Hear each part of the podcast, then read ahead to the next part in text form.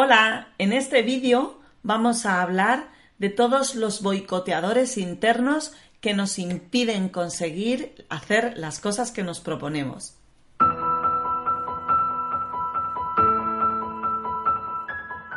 Hola, soy Diana López Iriarte y estamos en un reto de tres semanas para descubrir tus dones, aprender a aceptar tu sombra, educar a tu ego y así poder quererte realmente. Y en este último vídeo que tenemos, vamos a trabajar con una cosa muy importante, que son los boicoteadores internos. Vamos a hacer un ejercicio para empezar a aprender cómo funcionan en nuestra vida y así poder atarlos más cortos. Estoy segura que en más de una ocasión en vuestra vida habéis querido hacer algo que no habéis podido o habéis querido decirle algo a alguien que a lo mejor hubiera sido una oportunidad para vuestra vida, pero sin embargo ha habido un proceso interno, ha habido una vocecita en off que te dice no, no lo digas porque vas a quedar así, no, no hagas esto porque puede pasar esto.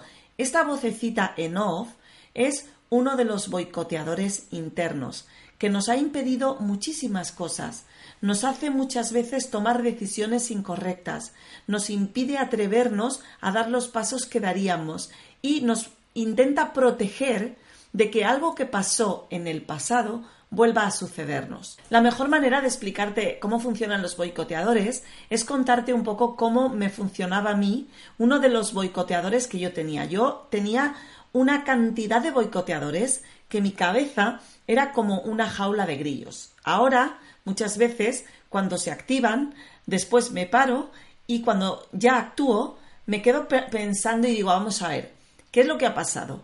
Y he llegado a detectar hasta tres voces internas. Una que me dice cosas negativas y me mete miedo. Otra que se revela, se enfada y mm, lo que hace es criticar a lo de fuera que está pasando. Y por último, una tercera que me anima a seguir que es la que es un poco más divertida, juguetona y que se atreve a crecer a través de los retos. Son tres personajes internos.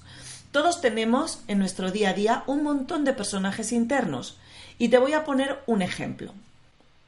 Vamos a suponer que estamos en una conferencia y conocemos a una persona increíble, un, mentor, un coach, una persona increíble que mueve muchísimas personas, que te ha encantado su charla, que has sentido un feeling especial como si le conocieras de toda la vida y que esta persona ha hablado de que pues está editando un tercer libro y que está buscando a alguien para traducirlo a tu idioma. Y resulta que tú eh, se te da muy bien traducir, se te da muy bien redactar y además pues estás ahora mismo buscando algo que hacer y te encantaría ser la persona que le traduzca este libro. Y entonces se te activa una parte tuya, la parte emprendedora, que te dice, ah, cuando salga, quédate y dale tu tarjeta y proponle que te haga una prueba para ser tú quien le traduzca el libro. Vale para cualquier otra cosa, ¿eh? puede ser de colaborar con él o de hacerle la música para un vídeo, en fin, una oportunidad en la cual creemos que podríamos estar ahí, pero luego se activa otra parte. Va, pero tú quién eres si en realidad no te han querido en ningún sitio. Vas a hacer el ridículo, te va a decir que no. No lo hagas porque mm, en realidad. Y luego una tercera voz. No, no te atrevas a hacerlo porque lo más probable es que se enfade o que te metas en un lío, no vas a saber, no vas a estar a la altura. Se activan todas estas voces. Estos son los boicoteadores. ¿Vale? Y entonces finalmente no se lo dices y pierdes esta oportunidad. Entonces, ¿cómo podemos educar estas voces? ¿Cómo podemos minimizar los boicoteadores para que no nos pase esto en nuestra vida? Nos pasa continuamente. Nos puede pasar porque nos parece atractivo a alguien y en vez de mirarle y sonreírle, decimos, uy, con la mala cara que tengo, con lo fea que soy, ni me va a mirar, va. Y quitamos la cara. Y el otro, que ha sido un flechazo mutuo y nos ha mirado, ha visto que mira, bajábamos la mirada y mirábamos para otro lado, y lo primero que ha pensado es, ay, qué persona más atractiva, algo me llama a mirarla. Porque normalmente cuando hay un flechazo es mutuo. Sin embargo, como tú has retirado la mirada, ha dicho, va, no le he parecido atractivo. Porque el otro, por muy guapo que sea, también tiene sus inseguridades y sus boicoteadores. Entonces, algo que podía haber sido dos personas que se conocen, no sabemos si podía haber ido más allá o no. Pero ahí había algo. Y no lo hemos vivido por este boicoteador que ha dicho, baja la mirada, mira para otro lado, ten cuidado, que es demasiado guapo para ti, demasiado atractivo y vas a hacer el ridículo y en el caso de que te vea no te va a querer porque tú en el fondo no te mereces a alguien así. ¿Cuántas veces os ha pasado esto? A mí un montón de veces. Y luego venís a mi consulta que no encontráis pareja, que estáis solos, que estáis harto o que justamente siempre elegís a la persona peor. Porque además el inconsciente y la sombra tiende a buscar, si yo tengo mal la autoestima, va a tender a buscar a alguien que aún me confirme más que no merezco ser amado y alguien que va a destruirnos aún mucho más nuestra autoestima. Entonces es muy importante que descubramos cuáles son estos boicoteadores internos, estas voces en off, porque si siguen actuando en nuestra vida, nos están privando de seguir el impulso primero de nuestro corazón, de ser espontáneos. Yo no digo que no haya un regulador interno, una voz adulta que diga, bueno, acércate discretamente, mira y sonríe discretamente, o díselo tranquilamente, no, no vayas eufórico perdido. Es decir, que no haga falta una regulación interna de la primera euforia, que a veces no hace falta, pero a veces sí, sino que gane esta conversación interna la parte más positiva, la parte más carismática y la parte más segura de sí misma. ¿Y por qué están estos boicoteadores? ¿De qué se alimentan estos boicoteadores? Bueno, pues estos boicoteadores se alimentan de toda la baja autoestima que tenemos y esta baja autoestima que tenemos se alimenta de todas las cosas que no hacemos por nosotros mismos, que no nos queremos por nosotros mismos. Por ejemplo, si yo siempre decepciono, digo que voy a hacer algo y no lo hago, digo que me voy a cuidar y no lo hago, digo que voy a ir a un sitio y no lo hago. Todas las veces que nos comprometemos para quedar bien y luego no cumplimos, los boicoteadores dicen, qué bien, eres indigno, nunca cumples lo que prometes, no te mereces que te conozcan. Todo aquello de defectos, como digo, de cosas menos buenas o menos trabajadas que tenemos que trabajar, que en lugar de decir, bueno, soy impuntual o bueno, no soy disciplinado, soy más bien creativo, no soy disciplinado, todo aquel, mm, aquella cosa a mejorar que no nos atrevemos a mirar de frente y todos esos dones que no nos atrevemos tampoco a, a decir soy bueno en esto, cocino bien, esto lo que hace es que haya una sensación de que yo no merezco, de que si me ven no, de que quién soy yo para, que mejor me quedo escondido, que mejor no salgo de mi zona de confort porque la voy a cagar.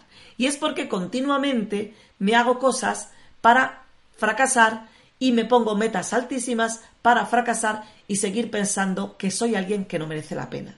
Entonces, voy a hacer que escribáis un listado para este ejercicio de todas aquellas cosas con vosotros mismos que no estáis cumpliendo. Todas. Y que os hacen sentir que no merecéis.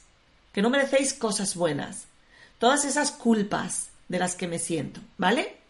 Y después quiero que escribáis un listado de todas las cosas que haríais si supierais que no vais a fracasar, que van a salir bien, que todo va a ser ideal como en un sueño, ¿vale? Porque es muy interesante cuando vivimos desde el ego, desde la mente, desde todo este programa de no querernos, no conocernos y no abrazarnos con nuestra luz y nuestra sombra, lo que sucede es que nosotros cada vez tenemos la autoestima más baja, la autoconfianza más baja. Cada vez confiamos menos en aquello de lo que somos capaces y finalmente nos desconectamos de lo que en realidad queremos y ya no somos capaces ni de saber qué queremos. Y encima la mente justifica que todo está bien y que en realidad no tenemos sueños. Cuando una persona no tiene sueños, ilusiones y un hacia dónde ir, ¿hacia dónde va? hacia donde le llevan los demás. Y la mayoría de las veces hay demasiado ruido y demasiadas expectativas ajenas puestas sobre nosotros como para poder sentir que estáis libres. Y por último, os voy a dar una pregunta que os va a dar la medida de lo libres que sois en vuestra vida. Y es, ¿cuánto de enfadado estoy con el mundo y conmigo misma? O conmigo mismo. Si estás muy enfadado y tienes rabia, es que probablemente no estás siendo libre. Yo te animo a que te liberes, a que seas todo lo libre que te puedas permitir, a que te conozcas muy bien y que así puedas llevar tu vida hacia que tu zona de confort cada vez sea más grande y así poder ser cada vez una persona más plena y más libre. Pues yo tenía un boicoteador que había nacido del bullying que yo había sufrido de pequeña en el colegio y en el instituto. Y este boicoteador me decía continuamente que es que yo parecía tonta, que es que como yo era una niña diferente a los otros niños porque era un poco más seria, porque vivía con personas adultas, pues yo había eh, construido este boicoteador que decía Tú quédate calladita y sobre todo que no se te note que eres rara, diferente y un poco tonta o que parecía un poco tonta, aunque yo era una niña muy inteligente, pero parecía tonta. Eh, parecía que no, que no me enteraba de las bromas, de las gracias, porque no tenía habilidades sociales. Era el típico perfil de niña un poco introvertida, que vivía en su propio mundo, que siempre estaba con sus imaginaciones, pero no era una niña espabilada a la hora de captar las bromas, de seguirlas. Entonces, cuando yo iba a un trabajo nuevo, mi boicoteador interno me decía que yo no valía, que cómo me habían cogido a mí si a mí no me quería nadie y yo era una pesada, que pronto se iban a dar cuenta de que se habían equivocado al cogerme y que pronto me iban a echar. Todo este ruido que hacía mi boicoteador me hacía parecer rara, tímida, no me dejaba escuchar lo que me estaban explicando y prácticamente era imposible que yo encajase en ningún sitio con este boicoteador.